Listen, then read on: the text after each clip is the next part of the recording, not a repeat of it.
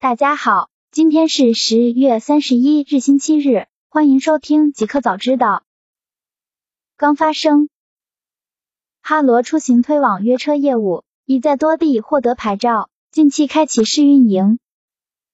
北京时间十月三十日晚间消息，据三六氪报道，哈罗出行新业务哈罗打车已低调启动，这是继顺风车和聚合打车业务之外，哈罗出行又一个四轮业务。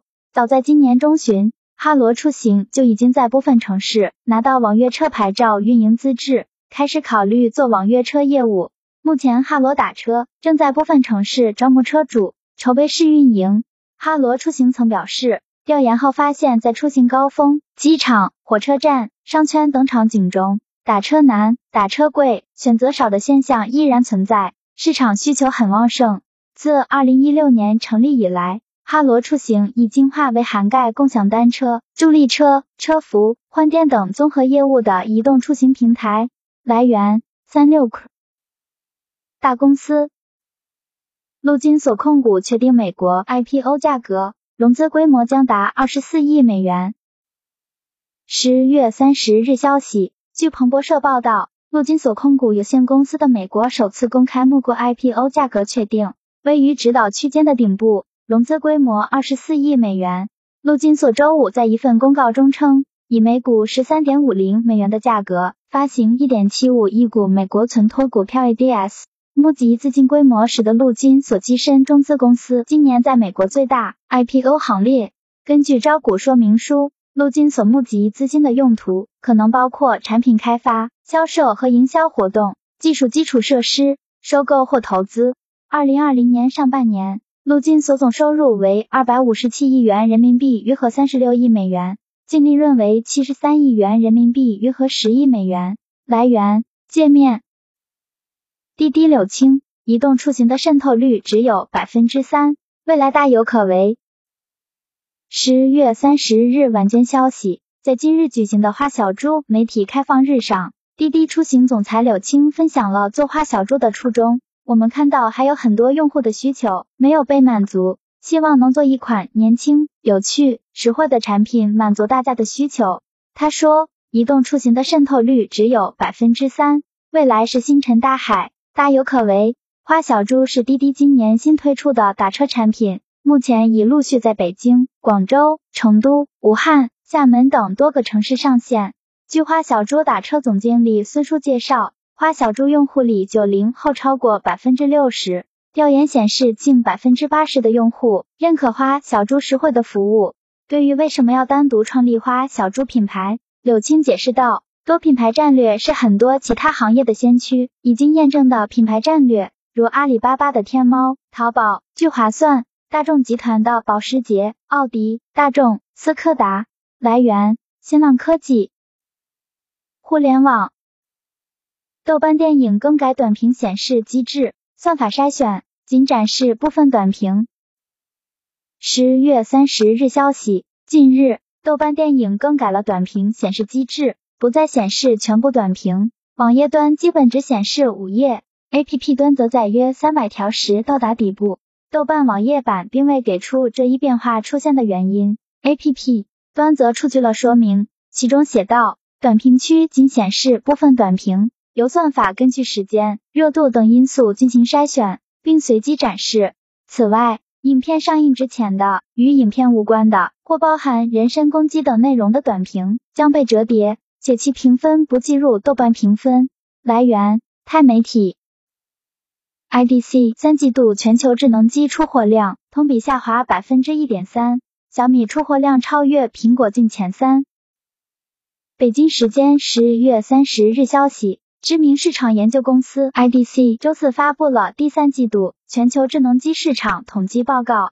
报告显示，第三季度全球智能机出货量为三点五三六亿部，较上年同期的三点五八五亿部下滑百分之一点三。市场占有率方面，三星继续以百分之二十二点七的市场占有率排名第一，华为位居第二，但出货量同比下滑百分之二十二至五千一百九十万部。市场占有率为百分之十四点七，小米第三季度出货量同比增长百分之四十二至四千六百五十万部，超越苹果，跃居第三。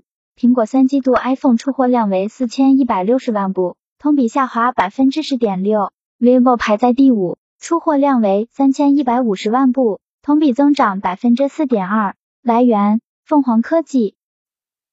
消息称，台积电富美建五纳米厂有进展，已选定厂长及管理团队。十月三十日消息，据 Gizshina 报道，台积电富美建五纳米厂一事有了最新进展。台积电已决定美国新厂长与初步管理团队人选。知情人士称，厂长将由现任台积电技术处长吴怡煌担任，并且无意着手进行二零二一年动工相关事宜。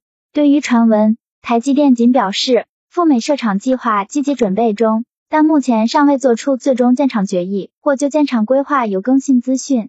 今年五月，台积电宣布。在与美国联邦政府及亚利桑那州的共同理解和其承诺支持下，有意于美国新建且营运一座先进晶圆厂。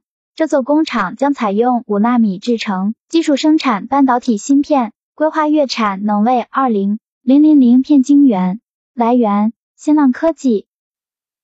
新产品：Mate 四零全系价格公布。四千九百九十九元起，保时捷设计典藏版一万三千九百九十九元。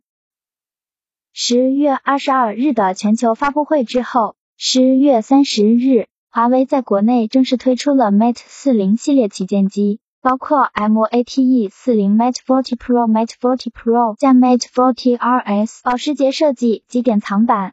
国内用户最关心的价格也终于出炉，Mate 四零售价四千九百九十九元起。而最顶配的 Mate 40 Pro RS 保时捷设计版则售价高达一万三千九百九十九元。除此之外，华为 Mate 40系列是全球首款支持数字人民币硬件钱包的智能手机。基于华为硬件及安全能力，手机端具有加密存储、高性能的 NFC 通信能力及设备与设备间的交易功能，有利于手机端数字人民币的使用。发布会上，华为还推出了新的黑客。车载系统，余承东透露，华为黑客已经与超过二十家车厂、一百五十多款车进行了合作。二零二一年计划超过五百万台车预装黑客，例如沃尔沃 XC40 即将搭载最新版本的华为黑客系统。来源：快科技。苹果全家桶 Apple One 正式上线，最低十四点九五美元起。北京时间十月三十日晚。Apple One 服务全家桶今天正式在美国和全球一百多个国家和地区上线，用户可以一个价格订阅多个苹果服务，包括 Apple Music、Apple TV 加 Apple Arcade，并获得更多 iCloud 储存空间。Apple One 包括个人、家庭和高级版三种付费方案，其中 Apple One 高级版包括 Apple Music、Apple TV 加 Apple Arcade、Apple News。加 Apple Fitness 加五项付费服务和两 TB iCloud 储存空间，支持最多六个家庭成员，价格为每月二十九点九五美元。